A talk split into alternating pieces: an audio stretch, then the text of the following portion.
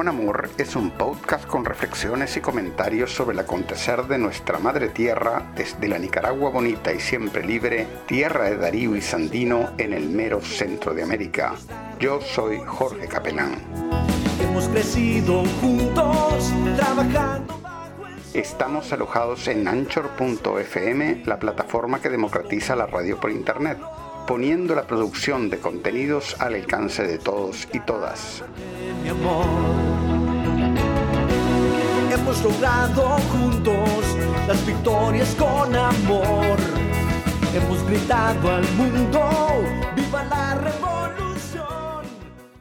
Adelante comandante, vamos a vencer, lo sabes. Adelante militante, vamos con Daniel, lo saben. Adelante comandante. Iniciamos un episodio más de De Managua con Amor, esta vez cuando faltan poco más de dos semanas para la celebración del 41 aniversario de la Revolución Popular Sandinista el próximo 19 de julio. En este episodio hablaremos acerca del sistema educativo en Nicaragua en tiempos de la COVID-19. ¿Qué reto significa la COVID-19 para el sistema educativo de Nicaragua? ¿Y en qué sentido esta emergencia sanitaria frena los planes educativos que ya se tenían? Y también en qué sentido podría ser esta emergencia compatible con esos programas y planes educativos. Estas y otras preguntas las abordaremos con el profesor Miguel de Castillo Urbina, que es secretario permanente de la Comisión Nacional de la UNESCO y uno de los principales expertos sobre el tema eh, en el país. Pero antes de hablar con el profesor de Castilla, hablaremos sobre el desarrollo de la pandemia en Nicaragua y el mundo con el epidemiólogo Jorge Arostegui.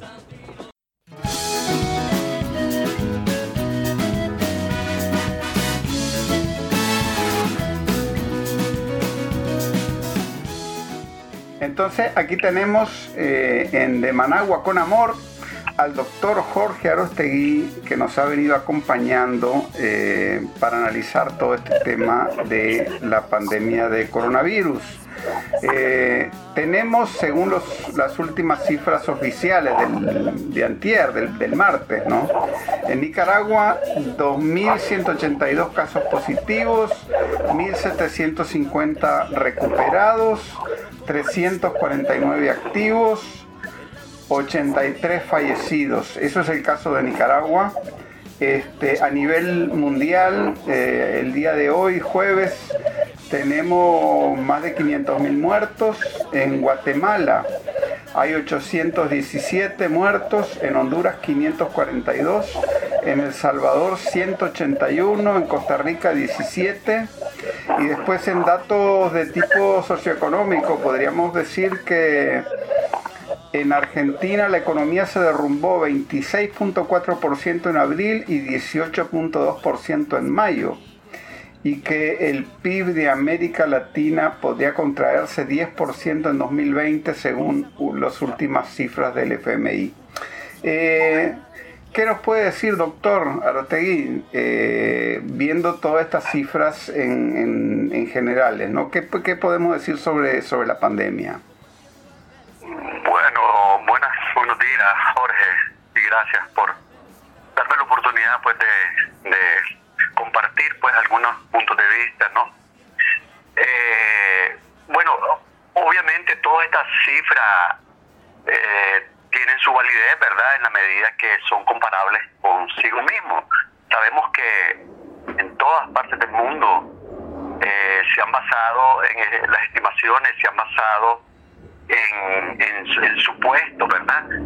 Porque esta es una pandemia como nueva que es, que habían muchos pasillos de conocimiento, o hemos bregado pues con muchos pasillos de conocimiento, y por lo tanto todo lo que se puede decir en términos de letalidad, de mortalidad, de tasas de infección, vemos cómo en la realidad pues han venido cambiando las creencias o las percepciones o, lo, o las estimaciones a partir de nuevos conocimientos que se vienen construyendo, ¿verdad? Y esto está teniendo un dinamismo muy grande.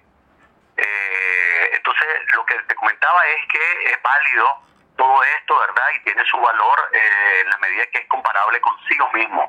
Sabemos, por ejemplo, que nadie, para nadie es un secreto que los fallecidos son más de los que se, de los que se de los que se manifiestan, ¿verdad? De los que se los que se declaran. Y la declaración ya estamos claros que está a partir de los que son confirmados por laboratorio la infección, ¿no? Entonces, entonces si uno conserva pues ese criterio que te permite operacionalizar una cifra, pues es válido porque te permite ver tendencias y cómo vienen cambiando las realidades a través del tiempo. Eh, lo que a mí me llama mucho la atención es que eh, es que todos estos parámetros vienen cambiando de una manera vertiginosa. De hecho, de hecho la respuesta eh, en, el, en, el, la respuesta inmunitaria eh, eh, generada a partir de la invasión, digamos, del nuevo coronavirus en el organismo, ya en, los últimos dos meses ha habido una nueva eh, nuevos conocimientos que ya vienen sentando bases para la construcción de nuevos paradigmas que nos den nuevas maneras de calcular la tasa de infección, nuevas maneras de proyectar el número de muertos, nuevas maneras de entender la inmunidad colectiva, nuevas maneras de entender el tema de la vacuna y sobre todo y todo descansando por los últimos conocimientos que ya vienen que ya vienen aportándose. Eh, Sabemos que nunca un estudio es suficiente, ¿verdad? Y que es precisamente la suma de evidencia y de estudio lo que va a ir construyendo estos nuevos paradigmas. Mire, doctor, yo le quería hacer una pregunta. Este, yo he estado así revisando estadísticas y eso, eh, y me llamaba la atención una cosa, o sea, por un lado el discurso que, que manejan las autoridades, que va a haber una, a nivel de la, de la Organización Mundial de la Salud, muchos gobiernos, ¿no?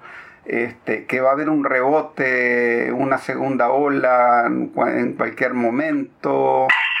Pero yo por otro lado, por ejemplo, estaba viendo los datos de promedios cada siete días de mortalidad del virus, comparando la mayoría de los países eh, a partir del día cero en cada país donde hubo el primer, el primer muerto, ¿no? Y, y si uno quita San Marino y algunos países muy pequeñitos, pero muy pequeñitos de Europa, en realidad las curvas son muy parecidas entre los países, ¿no le parece? No, yo así creo, ¿verdad? O sea, eso es el comportamiento, los modelos de, eh, de, epidemiológicos, pues son bastante parecidos. O sea, y a pesar de, bueno, sin obviar las particularidades o las singularidades de algún país que por sus condiciones demográficas, climatológicas eh, o de exposición, pues le hagan alguna diferencia, el modelo de la pandemia es similar, ¿verdad? este Y desde ese punto de vista, yo sí creo pues que, que, las tendencias se vienen marcando. Independiente, Pero igual, como todo desarrollo, ¿verdad? Independientemente... Eh, hay siempre un crecimiento y esto es creo que es correcto, un crecimiento exponencial, pero que esa exponencialidad no dura más de dos semanas, que es cuando se da intensivamente la ola del tsunami, pues digamos, y, ataca a las personas más vulnerables.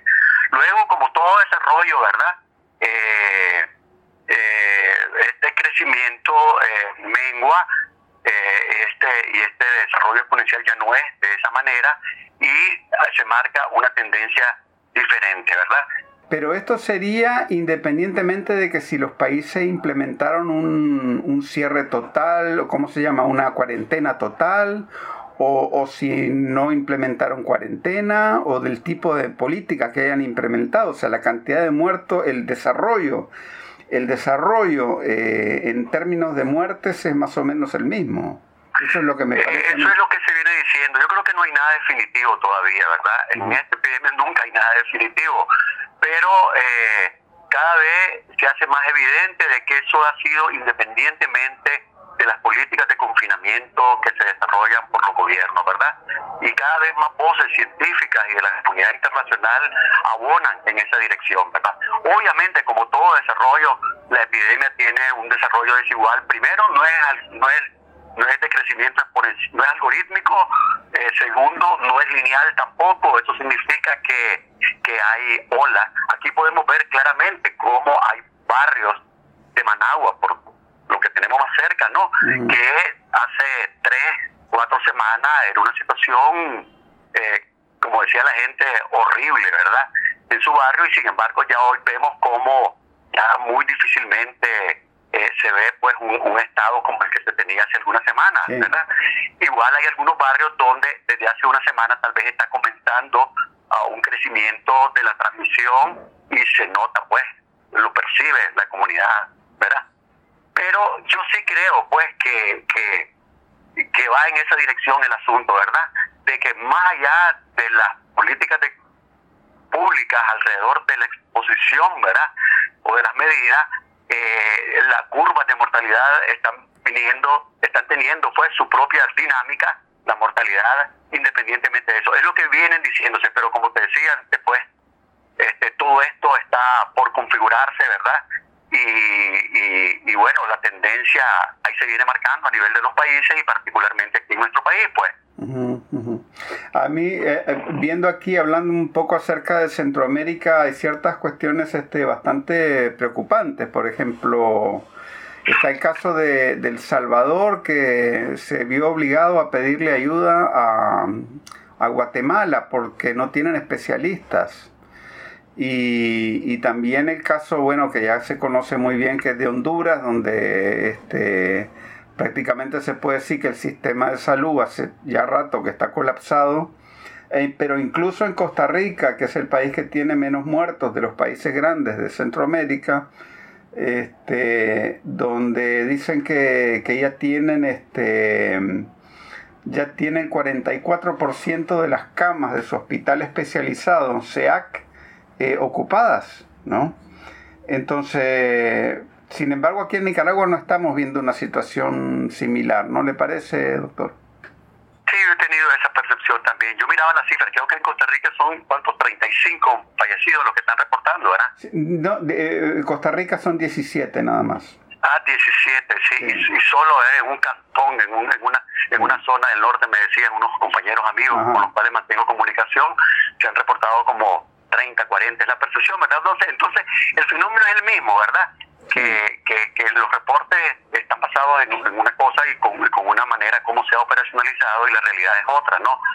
Pero sí, pues yo también tengo esa percepción, ¿verdad? De que de que de que el, modelo, de que, de que el desarrollo de las tendencias va marcándose de acuerdo a la historia natural del virus, su capacidad de contagio, su capacidad de generar una respuesta inmunológica, tanto a nivel individual como colectiva. De hecho, pues yo te puedo eh, compartir un poco la, la, la, la, por ejemplo, pues hasta hace tres meses, hasta hace tres meses no se sabía qué, qué papel jugaba, por ejemplo, las, las, eh, los antecedentes de episodios gripales o catarro común, pues, en la protección colectiva.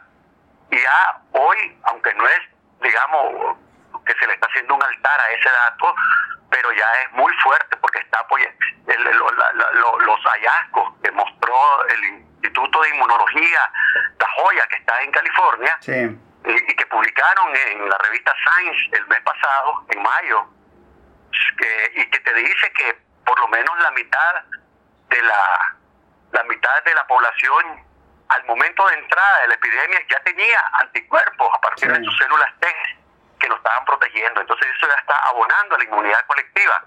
De hecho, la memoria inmunológica sabemos que es poderosísima en esto, ¿no? Entonces eso te cambia todo completamente, porque todavía hace un mes decíamos que, que todos éramos susceptibles y que todos estábamos propensos a adquirir el virus y a infectarnos. Sí. Pero aparentemente no es así, ¿verdad? aparentemente, ¿verdad? Y esto, estos datos también han sido ah, abonados, digamos, o respaldados por evidencias que se han producido en Suiza, en Alemania y en Singapur. Esto es lo más reciente, pues. Hace tres meses se pensaba de una manera, hoy de otra. Entonces, eh, imagínate, este, este, no todos somos susceptibles a la infección por el nuevo coronavirus, es un dato nuevo. Eh, que, que, que está construyéndose y que va a romper todos los paradigmas, ¿no? después que el 80% de las personas infectadas no producen anticuerpos. Esa es otra cosa que nos viene a marcar diferente. Todo lo que se ha venido diciendo está partiendo estudios serológicos, ¿verdad? Que son los que más han estado ajustados a la realidad, pero de pronto nos damos cuenta de que, de que de que no, no, no, a, través de las inmunoglobulinas mismas, no todos producen los anticuerpos para detectarlo, lo cual viene inclusive a cuestionar ya la efectividad de estas pruebas serológicas para, para determinar políticas públicas y, implementar medidas de mitigación, ponerle, pues no. Entonces, son nuevas, nuevos conocimientos que hay que tener pues como muy en cuenta y que y que, y que la medida que vaya pasando el tiempo y nuevas evidencias vengan surgiendo, pues se van a convertir en, en, en cuestiones más sólidas, pues, para respaldar nuevas acciones. Claro, ahora también en cierto sentido, pero eso viene a reforzar, digamos, la tesis de que eh, una estrategia básica de, de, salud pública y de prevención eh, se reforzaría como, como elemento para hacer frente a una pandemia de este tipo en, en relación con, por ejemplo, eh, vacunas o mm, grandes avances tecnológicos. Por supuesto, claro que sí. De hecho, mira, ahorita se cuestiona todo, incluso cuando comenzó la tasa de infecciosidad que establecía la OMS, sabemos que es muy diferente a lo que hoy ya se está planteando, por decir algo, ¿no? A cómo se concibió todo. Y la única evidencia que se ha mantenido incólume es que a través de estos últimos tiempos, ¿verdad? A pesar de todos los cambios que están sucediendo, es la evidencia de que en población con comorbilidades, como enfermedades crónicas, eh, el riesgo es mucho mayor, ¿verdad? Razones específicas que hablan eso. Y por lo tanto, todo lo que esté enfocado a la prevención y al cuidado, porque son las donde ahí están en adultos mayores las personas que amamos también, ¿verdad? Todo lo que esté enfocado en esta dirección es lo que sigue convirtiéndose en el centro de nuestra actitud preventiva, ¿verdad? De tal manera de que para evitar pues los muertos, que es lo que, es lo que hemos venido sintiendo y resintiendo en todo este tiempo, el dolor que nos ha dado pues de gente conocida que se nos ha ido, ¿verdad? Entonces el cuidado y la protección primaria, pues la actitud preventiva, en lo que ya hemos dicho en otras ocasiones, el alimentarse sano, el evitar los azúcares, los carbohidratos, el hacer ejercicio, el dormir bien, el mantener las relaciones sociales, aunque sea a distancia, ¿verdad? pero mantener las relaciones humanas, el mantener una actitud optimista, evitar las situaciones de estrés, todo eso está directamente vinculado con la inmunología, con la capacidad de respuesta a la hora que el SARS-CoV-2 pues, invade nuestro organismo, ¿verdad?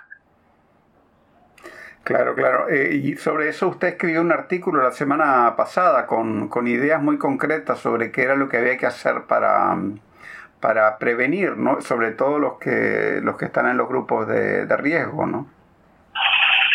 Así es, y sobre eso precisamente yo he sido, por ejemplo, eso que lo escribí la semana pasada estaba basándose en un conocimiento que lo tomé de los de los parámetros que establece la OMS y era alrededor de la susceptibilidad general, ¿verdad? Ya hoy con estas nuevas evidencias ya veo que eso se cuestiona y que no es así, ¿verdad? no todos tenemos la misma susceptibilidad, entonces eso hay que estar abierto, ¿verdad? Los nuevos conocimientos, ir ajustándose su, sus puntos de vista de acuerdo a cómo viene avanzando, pues, el aporte de los científicos, el aporte de expertos que están muy abocados a, esto. Mm.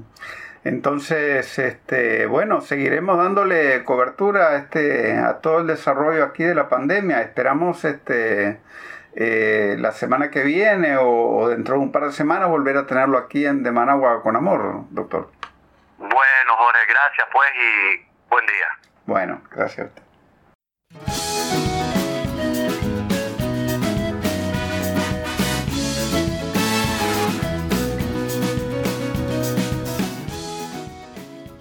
En este episodio de, Managua con Amor tenemos como invitado a probablemente la persona que conozca más desde una perspectiva histórica lo que es el desarrollo moderno del sistema educativo en Nicaragua.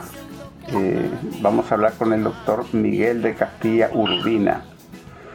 Eh, es probablemente el mejor conocedor del sistema educativo de la Nicaragua sandinista. ¿Por qué? porque él fue uno de los cuadros encargados de escribir el proyecto original de la Cruzada Nacional de Alfabetización en este país, cuando todavía se estaba luchando contra la dictadura somocista. también es eh, secretario permanente de la Comisión Nacional de la UNESCO. Eh, fue ministro asesor de la presidencia en educación. Eh, ahí me confirma, doctor, si me equivoco, pero usted también fue ministro de educación. Sí, así fue. Durante cuatro años fui ministro. Así es. Entonces. Y fui viceministro en la época de la revolución. Nada más ni nada menos. Entonces, este, obviamente vamos a hablar sobre el tema de la, de la educación aquí en Nicaragua. La educación eh, en, esta, en esta coyuntura marcada también por el tema de la, de la pandemia. Así que muy bienvenido a De Managua con Amor, este compañero Miguel de Castilla. Con mucho gusto, Jorge. Estamos a tus órdenes. Bueno, pues. Entonces vamos a empezar eh, tratando de dar una visión general eh, a, la, a la audiencia cómo funciona el sistema educativo que se ha venido construyendo en Nicaragua desde el año 2007.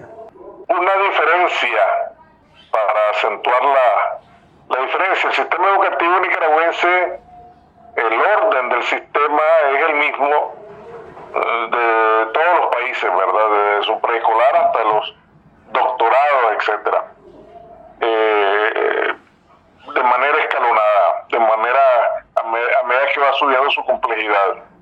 No obstante, en el caso de Nicaragua hay una, una característica que es única en, al menos en América Latina, que es la integralidad del sistema educativo, la articulación del sistema educativo en Nicaragua, eh, tanto la educación preescolar, primaria, secundaria, la educación universitaria, la educación técnica, todas las educaciones en Nicaragua eh, conforman un solo sistema.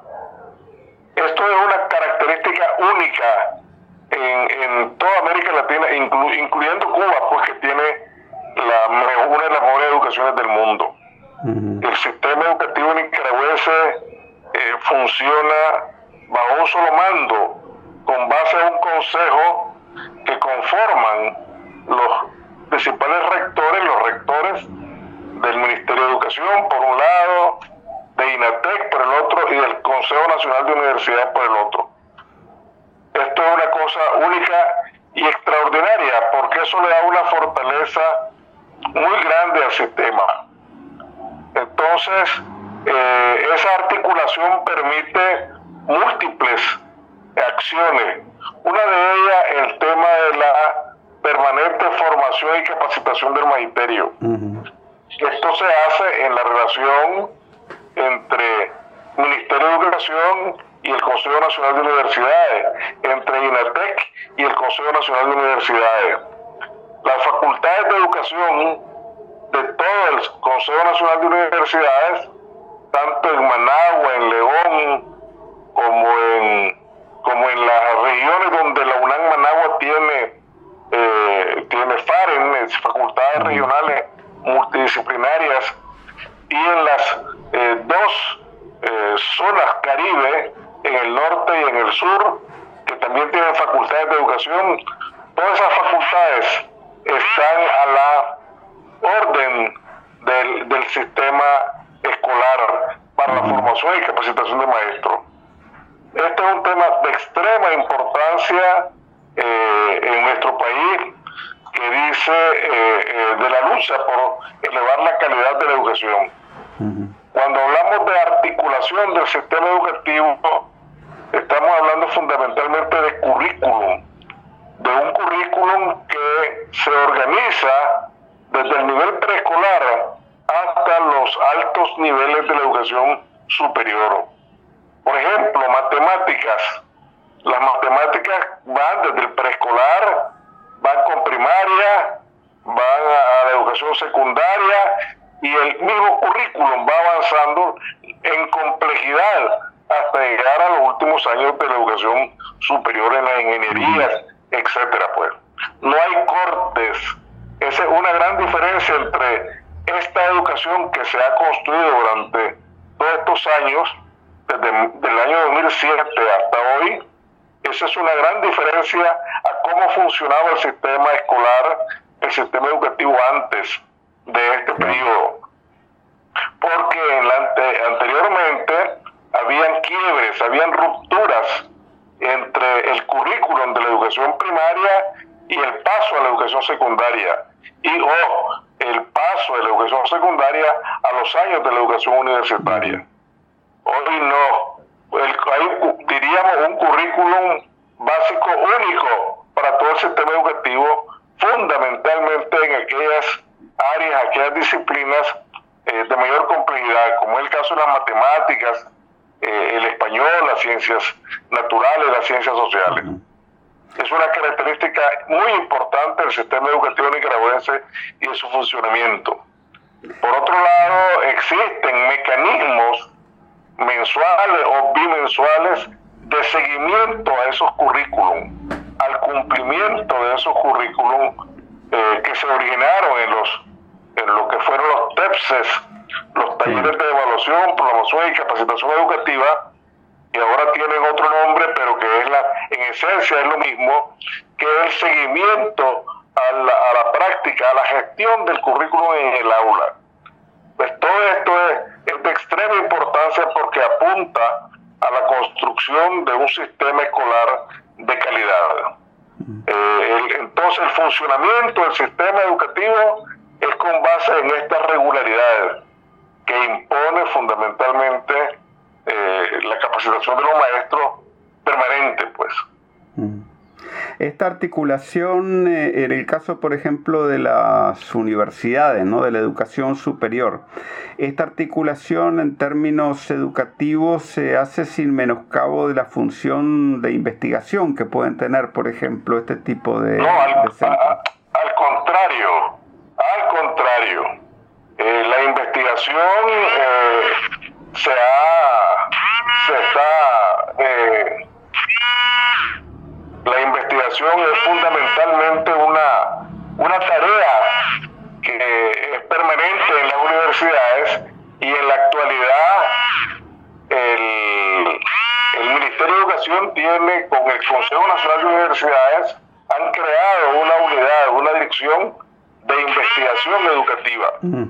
Dicho sea de paso, una noticia que marcaba en los últimos, eh, en los últimos días del trabajo de esta dirección de investigación educativa en el Ministerio de Educación es investigar a los, con los bachilleres sus opciones vocacionales en este periodo, de cara a adecuar el currículum de final de año a las preferencias eh, de los estudiantes para continuar sus estudios en la universidad.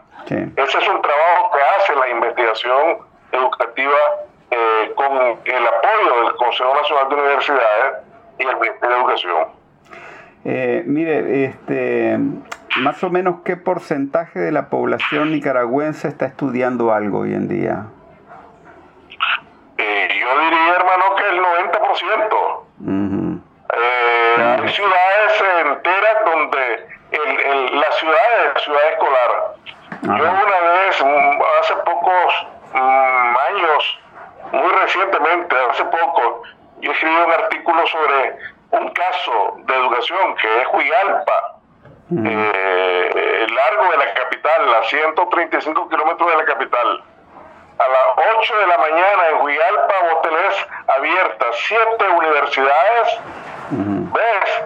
Todo el sistema escolar, desde preescolar hasta, hasta secundaria, siete universidades, la Facultad Regional Multidisciplinaria de la UNAM Managua en Huigalpa tiene cerca de 5.000 estudiantes matriculados, por ejemplo, y vienen de muchas regiones. Esto, esto ha, vienen de muchas zonas rurales, ¿verdad? A esta FAREN. Esto ha provocado que el, el CNU verás que el gobierno, el Consejo Nacional de Universidades creen la universidad en el campo para no para no hacer que los estudiantes del campo tengan que venir hacia la hacia la hacia las universidades hacia la FAREN o las universidades que hay en los municipios y departamentos. Esto es eh, cómo decirte una búsqueda una búsqueda permanente por la inclusión educativa, por la matrícula escolar. Las dos grandes luchas del Ministerio de Educación, de todo este complejo del Consejo Nacional de Universidades, del INATEC, del Ministerio de Educación, de todo el sistema escolar nicaragüense, las dos grandes luchas son la inclusión, la matrícula escolar, la elevación de la matrícula escolar permanentemente y la calidad de la educación. Pues, ahí están las dos grandes tareas. Y una de ellas está siendo, obviamente, las dos, tanto la, la inclusión, tanto la matrícula escolar como la calidad, están siendo golpeadas hoy por la pandemia, pues. Y el gobierno, eh, este sistema que te he hablado, articulado, eh, ha tenido que crear, está teniendo, está teniendo que crear múltiples modalidades para enfrentar, para hacer cambios en el sistema eh, frente a este inusitado problema se ha presentado este año. Ese es el caso de las teleclases. Sí, sí. Que de hecho, sí, paso están comenzando ahorita. Que fueron inauguradas, entiendo, el día de ayer, que fue Día del Maestro. Sí. Eh, la teleclase para eh, una innovación en Nicaragua, porque aquí habían habido clases por radio en el pasado. En los años 80, con la campaña de alfabetización, ¿verdad? Eh, había clases por radio. Radio Nicaragua eh, era fundamental eh, para la, la, transmisión de lecciones a los alfabetizandos y alfabetizadores. Hoy ya no, se usa la televisión. Nosotros tenemos dos canales públicos de televisión pública y que hoy se utilizan para las teleclases. Ya ha sido publicado los, los programas a la hora en que se van a transmitir. Eso se le pasó a los maestros ya, con mucho tiempo de anticipación, para que los estudiantes de su casa, eh, con sus padres de familia, le den seguimiento en este periodo de vacaciones que hay ahorita del, del sistema escolar hasta el 21 de julio, y le den seguimiento a, al, al, a, los programas de estudio. Porque en la búsqueda de fortalecer los programas sí. de estudio y o de de, de, evitar que, que hayan rupturas pues y cambios violentos. Porque eh, habría que tal vez explicarle a los oyentes en el exterior que aquí en Nicaragua no se han cerrado las clases eh, por, por eso, el tema de la emergencia sanitaria. Eso es, de, eso es de extrema importancia porque en todo el mundo fundamentalmente en el tema de América Latina. A mí que me toca estar eh, conociendo eh, por mi trabajo en la UNESCO, conociendo permanentemente de lo que pasa en América Latina con la educación uh -huh. y lo que pasa actualmente en educación.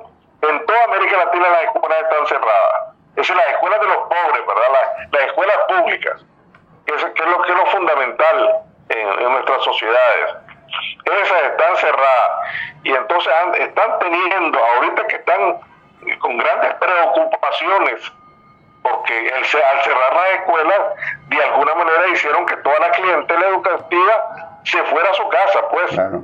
¿verdad? Cerrar, a las, cerrar a las clases y todo el mundo, eh, eh, es como que si dejaran de asistir a la escuela. Entonces, hoy están teniendo que hacer grandes esfuerzos para, eh, para no perder totalmente el año escolar, pues. Sí. Y una de las estrategias que han seguido, que están siguiendo, exactamente es esta de las teleclases. En Ecuador, en Perú, en Chile, en todos estos países del Pacífico eh, latinoamericano, está siguiendo el tema de las teleclases porque porque es una forma pues de estarse comunicando con los hogares eh, en estos momentos de que todos los muchachos están en sus casas. Claro. En el caso de Nicaragua no, nosotros no cerramos la escuela, esa es una medida diferente mm. y, y, en mi opinión, en mi opinión, eh, muy buena porque evita que los pobres se queden sin su escuela, pues. Claro.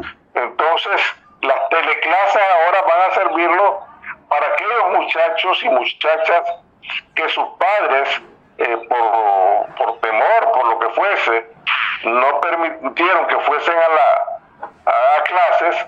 Ahorita con las teleclases ellos pueden darle seguimiento a, a, la, a, la, ausencia que algún sector estudiantil eh, tuvo para no ir a las escuelas. Eh, para completar, digamos, para, evitar, que hayan vacíos fuertes en el mm. problema de la calidad de la educación. Precisamente este, sobre ese tema yo le quería preguntar este, qué significa la ausencia de escuela en concreto para eh, estos niños y jóvenes de, de Nicaragua hoy en día, de los sectores populares.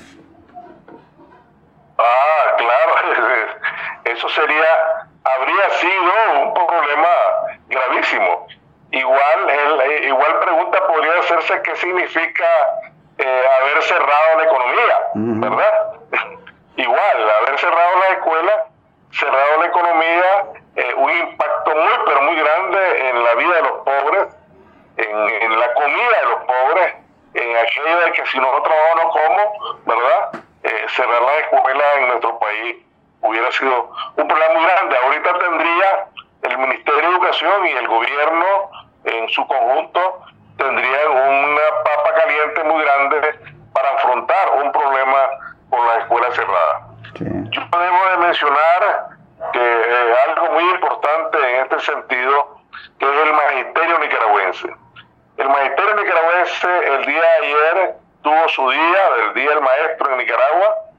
Eh, a ello se debe eh, la gran tarea, el gran éxito de este periodo de no cerrar las escuelas.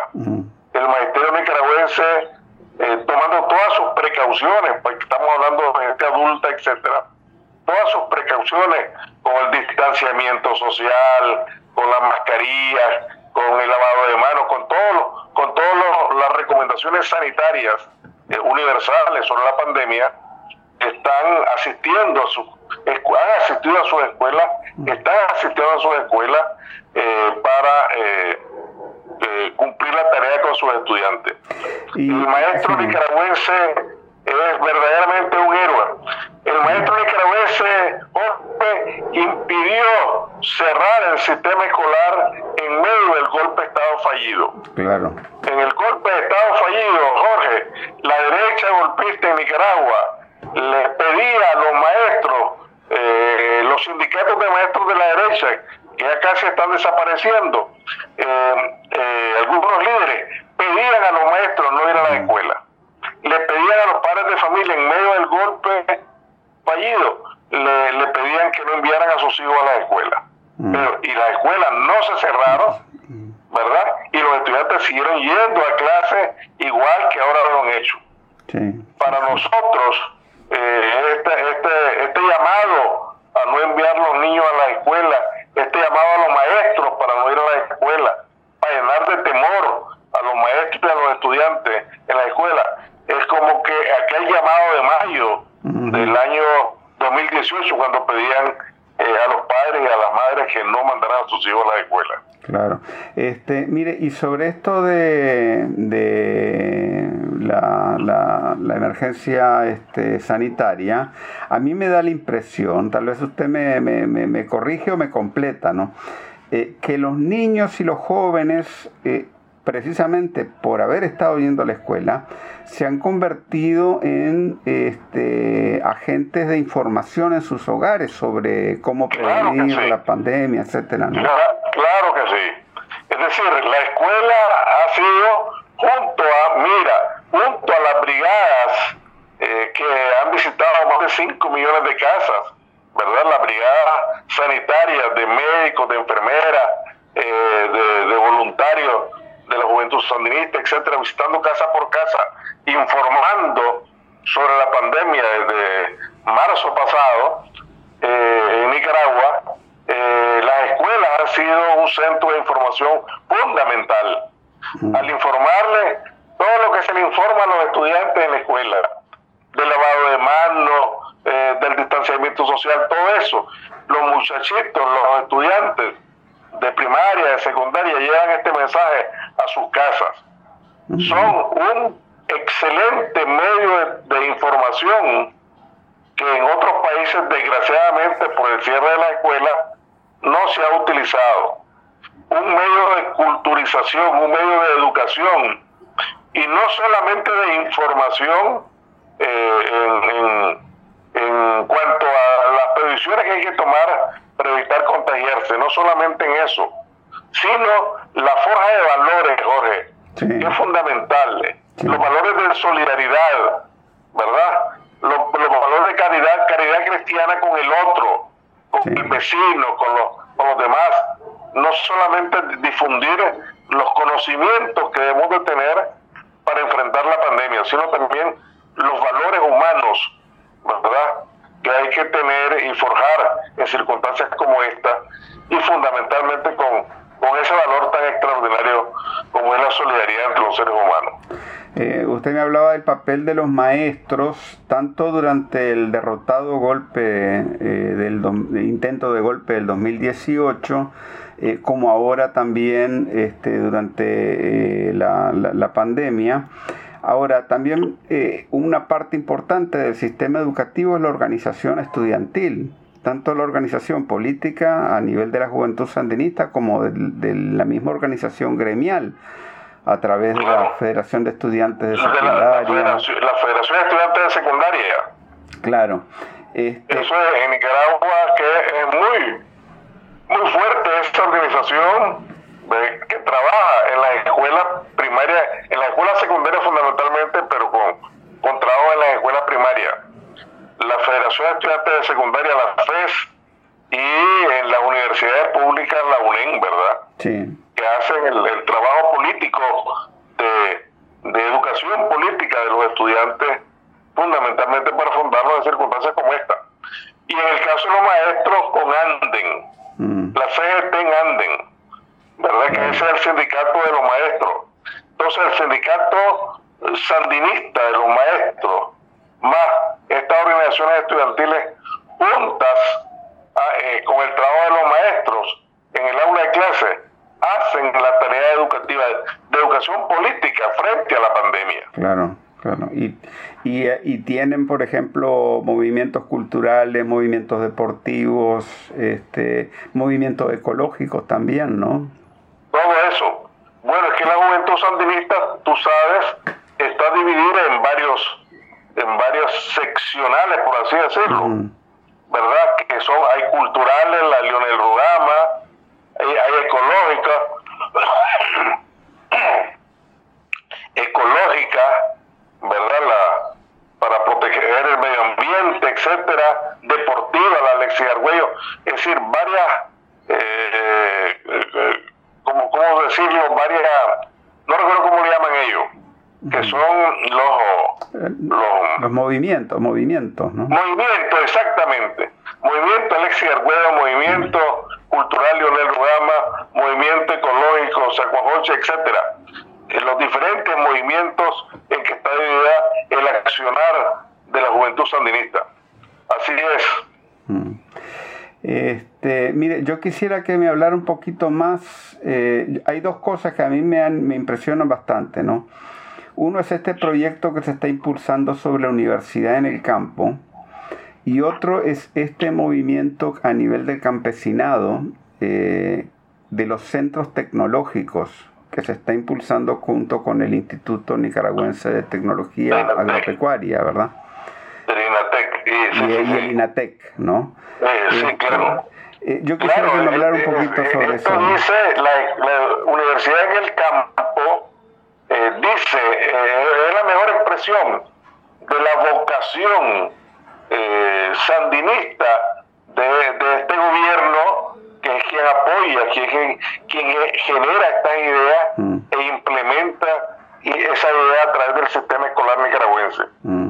La universidad en el campo, Nicaragua eh, cuenta con, esto se implementa a través de la Universidad Pública de Nicaragua, eh, la universidad más grande del país, eh, la, la alma mater de la Universidad Nicaragüense en eh, la UNAM Managua, tiene eh, cinco facultades regionales, en Estelí, en Matagalpa, en Chontales, en Ginotepe y aquí en Managua.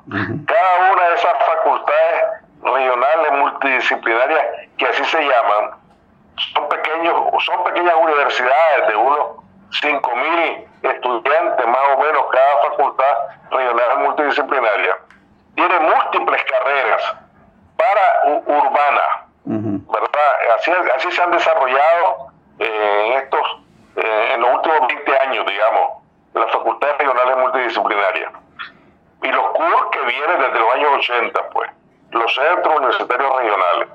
Bueno, la UNAM Managua y ahora también la UNAM León, la Universidad Nacional de Ingeniería, todas estas universidades y las dos universidades de la costa eh, caribe, la Universidad Nacional Agraria, etcétera, juntos en el CNU han creado la idea, eh, con el apoyo del Ministerio de Educación, han creado la idea de la universidad en el campo. Mm. Eh, se han hecho diagnósticos sobre las necesidades educativas de nivel superior en cada región del país. Y ahí se están ofertando carreras. Van profesores, van profesores de la, de la FAREN, de la zona urbana, a dar clases, a dar clases en la universidad, de universidad en el campo. O vienen estudiantes de la zona rural a los edificios del Ministerio de Educación a, recibir clases los fines de semana, etcétera, eh, en el tema del, para, para, la, para la inclusión y el cuidado de la calidad mm. en estos centros. Que ese es el gran reto. Como te decía anteriormente, gran tarea en la, del sistema escolar nicaragüense es la inclusión, la matrícula escolar, y esto de la universidad, universidad del campo tiene que ver con esto. Esto recoge la, la población estudiantil que viene de los preescolares comunitarios, ¿verdad? En el campo. Eh, el, estudiante rural eh, en Nicaragua tenía un obstáculo para continuar estudiando en el campo, porque tenía su escuela primaria, su escuela preescolar, tenía su escuela primaria, tenía su escuela secundaria en el campo, pero no habían opciones universitarias. Hoy se ha creado, eh, recientemente se ha creado esta idea de la universidad en el campo, que comenzó hace unos 3, 4 años y que hoy se ha expandido a, muchas regiones del país eh, con excelente éxito. La tarea aquí, como en todo, como en todo el sistema escolar, una de las grandes luchas acá es el tema de la calidad.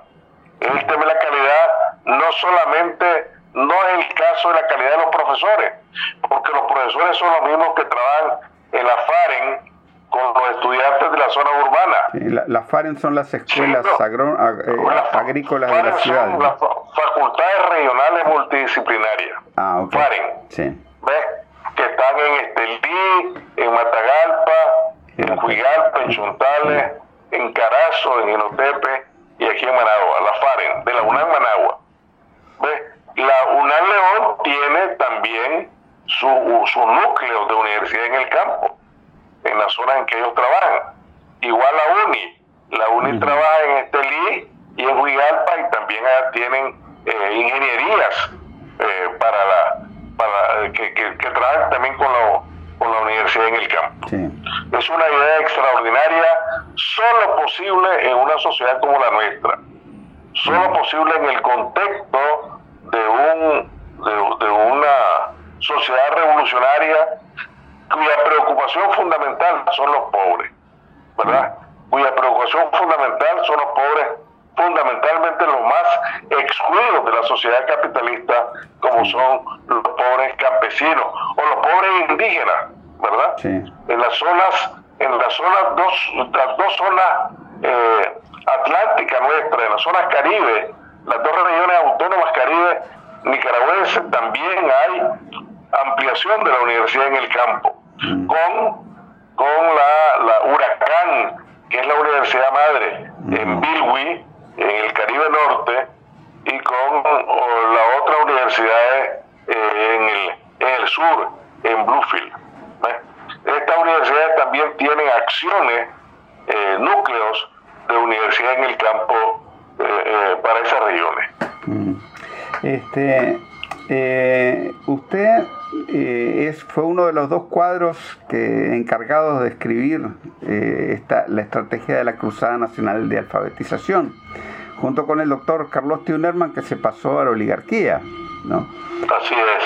Pero y usted me mostró, hace dos años tuvimos una entrevista este, y usted me mostró el proyecto eh, original escrito durante la insurrección, durante las últimas, la recta final de la insurrección. Antes del triunfo de la revolución, sí. Antes del triunfo.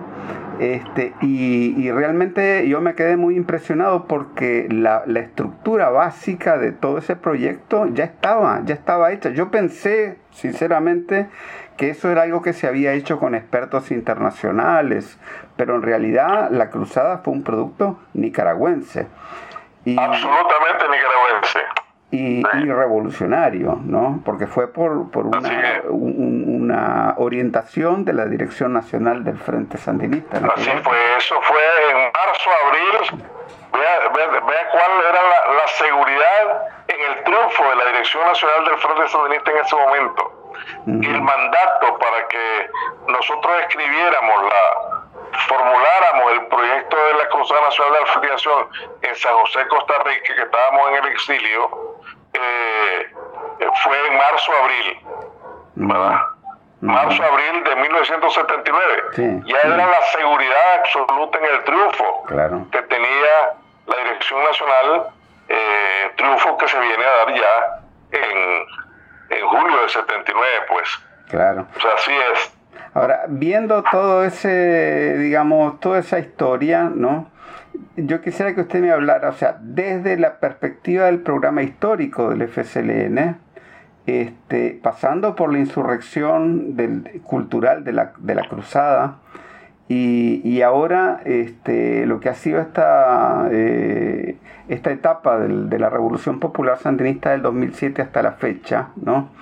¿Cómo ve usted, o sea, la continuidad de este proceso eh, desde el punto de vista educativo? Bueno, es que el, tema es, único.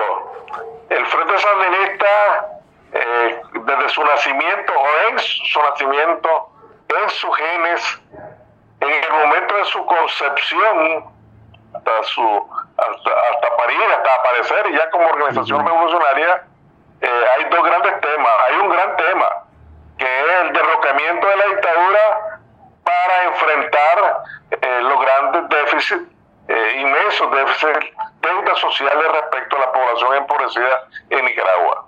Eso está en el en todos los documentos eh, del Frente Sandinista en su fundación, ¿verdad? Y es bueno recordar esto hoy que estamos ya entrando a julio, julio, julio, día extraordinario para Nicaragua, ¿verdad? Día en que vamos a celebrar el 41 aniversario del triunfo de la Revolución Sandinista. Entonces el tema es único. En Nicaragua, la, cuando se creó la idea de la Cruzada Nacional de Alfabetización, se estaba pensando en la población empobrecida. Cuando toda acción que se dio en los años 80 fue alrededor de eh, buscar como restituir los derechos eh, humanos a toda la población empobrecida en los años 80. Y si durante los años 90 eh, del siglo XX hubo oposición sandinista en las calles de, de todo el país en contra del proyecto neoliberal de privatización de la educación llamado Autonomía Escolar de Nicaragua, ahí estaban los sandinistas defendiendo ese proyecto histórico de los, de los pobres. Entonces, cuando el gobierno sandinista comienza en el año 2007, que a mí me toca ser eh, ministro de Educación en su momento, eh, la tarea que se nos orienta es es una nueva campaña de alfabetización, fíjate tú, que se llamó de Martía Fidel, de 2007 a 2009, que redujo el analfabetismo en Nicaragua hasta el 4.56%. Y Nicaragua fue declarada territorio libre de analfabetismo en agosto del año 2009. Sí. Entonces, todo el, todo el tema de la educación, igual que el tema de la salud hoy, igual que el tema de la economía, todos los temas eh, del gobierno, la razón de ser de este gobierno, la razón de ser de este sistema escolar, eh, de la escuela nicaragüense, etcétera, son los pobres, es la población empobrecida. Por eso es que nunca habría sido coherente con ese discurso, con esa concepción, nunca habría sido posible cerrar la escuela, cerrar las posibilidades a los estudiantes pobres de asistir a sus escuelas. Y hoy estamos apoyando con teleclases, con guías de estudio, etcétera, con múltiples formas para enfrentar eh, esta crisis eh, local y mundial, pues.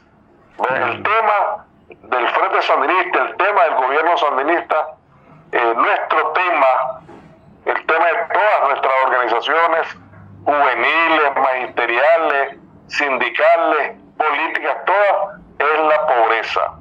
Es salir del hueco de la pobreza en que nos ha dejado los neoliberales y la población, eh, estos léperos, eh, que durante 16 años pues asaltaron el poder para destruir eh, lo poco en los años 80. Fíjese que con esto que usted estaba diciendo, este, ya para redondear un poco, no sé la idea, ¿no? me acuerdo del poema de Leonel Rugama, como los santos. en lo más negro de, la dictadura hablaba sobre la gente del mercado, sobre ¿no? los trabajadores del sector, de la economía popular, básicamente, ¿no? Claro, claro. Y, y eso en realidad fue gente que tal vez no conoce mucho la historia de Nicaragua, este, cree que la medida del gobierno sandinista de no cerrar la economía está basada en consideraciones meramente este, coyunturales. Pero yo creo que no, yo creo que es parte de la experiencia del acervo político del sandinismo. Hubiera sido contradictorio para el gobierno sandinista cerrar la economía y cerrar la escuela. Eh, contradictorio con su discurso, un discurso que viene de manera eh, transversal cruzando toda la historia de Nicaragua desde siempre, pues. Desde que el Frente Sandinista fue fundado, pues. Así es. Bueno, doctor, yo le quiero agradecer muchísimo por esta entrevista y espero que sigamos discutiendo estos temas este, más adelante aquí en De Managua con Amor, que para eso es este podcast. Bueno, te agradezco mucho, hermano. Y con mucho gusto en el futuro cualquier eh, consulta, cualquier eh, cosa que tú quieras conocer mi criterio, con mucho gusto atenderé tu llamada para continuar conversando, con mucho gusto. y un abrazo muy grande a ti y a todos tus oyentes. Bueno, muchas gracias, compañero.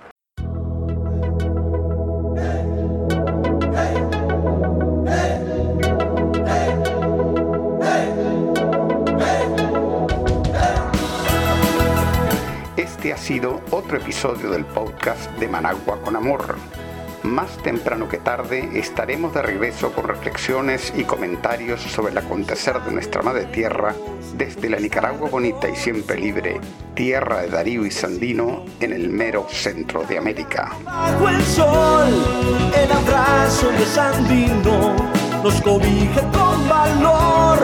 Nos inspira en nuevos tiempos, Nicaragua de mi amor hemos logrado juntos las victorias con amor. Hemos gritado al mundo, viva la revolución.